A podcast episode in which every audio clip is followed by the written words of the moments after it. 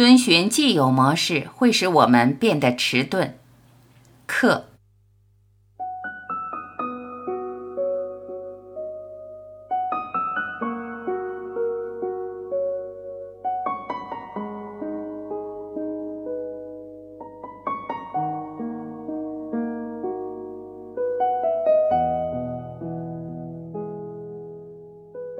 M 解释说自己已经遵循某种特定的宗教思想模式一段时间了。他无意遵循任何模式，却在不知不觉间落入了这样的行为。他说：“除了自己以外，他不可以追随任何人。如果我们能一起谈谈这件事，他的一些困惑或许就能厘清。我们为何需要模式？包括强加于我们的模式与自己创造的模式？难道不是因为恐惧吗？”我们害怕无法达成、无法获得、无法成为什么。遵循一种模式时，我们不需要费尽力气让自己去思考、去感受，别人已经想好一套行动方式了，我们只要照即可。我们以为模式会保护我们免于失败、痛苦或困惑，然而它只会让我们变得欠缺思考，只能安抚我们，而让我们变迟钝。遵循模式会让思考者及其思想、观察者与被观察者继续维持分裂状态，因此不可能超越思考者及其思想。在遵循模式的时候，思想感受是在一个已知的、被创造的范围里移动，因此它永远在制约自己。思想永远无法自由地去体验、去发现真相。此外，在追求模式的过程中，永远有着想要成为什么的持续争斗，永远没有了解，也无法如是存在。若能拥有免于模式的自由，就会有创造力。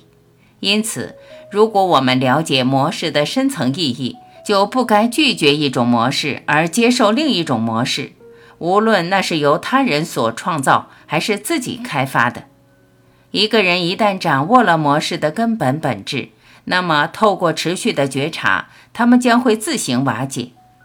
你无法透过一个狭隘的模式来引导并容纳浩瀚无边的生命之流。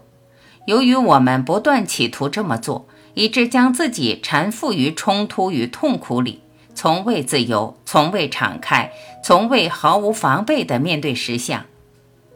如果能如此思考，他补充道。这件事就不会让我感觉那么孤零零的。我很困惑，因此去找了心理治疗师讨论这件事。你认为这是个明智之举吗？我们不让所有的关系发挥镜子的功能，启动自我揭露的过程，透过这么做来清除困惑，反而选择了一面特定的镜子，希望它能消融我们所有的困惑。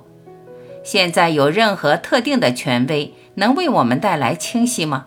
或者它必须靠我们自己去找出来？专家或公式或许能造就一个结果，但那不是自我认识。自我认识是透过每一段关系累积而来的，包括与最谦虚之人和最有学问之人的关系。但是，如果我们为了学习而依赖权威，便是将生命的无限丰美挡在门外。那么我们便不是在学习，不是在对实相的丰富抱以敞开的、毫无防备的态度。没错，他答道：“我了解你的意思。我们都把权威看得太重要了，因而将自己阻隔于经验之外。一个人必须欢迎经验，并试图了解他们。你无法在不了解经验者的情况下去了解经验。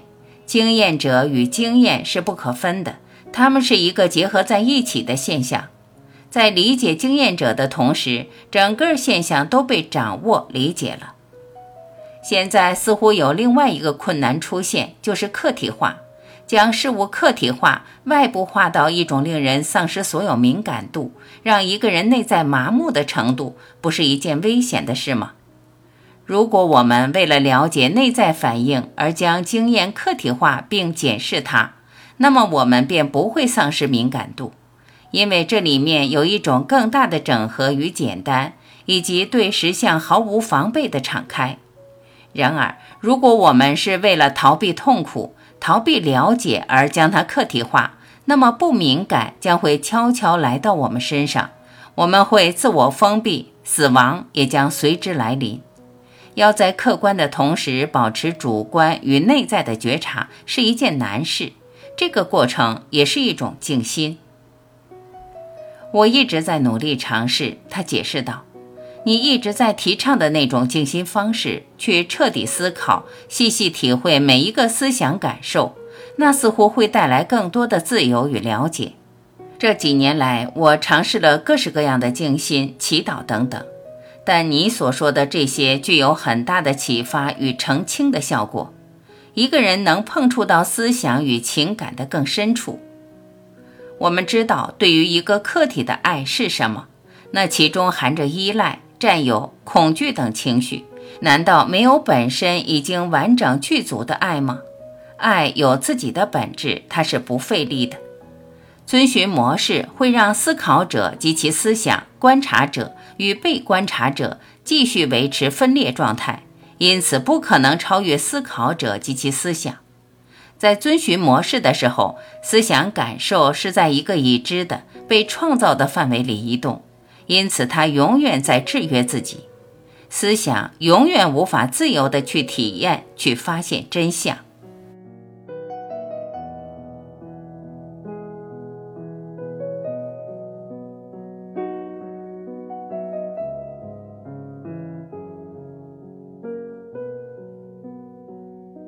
感谢聆听，我是婉琪，再会。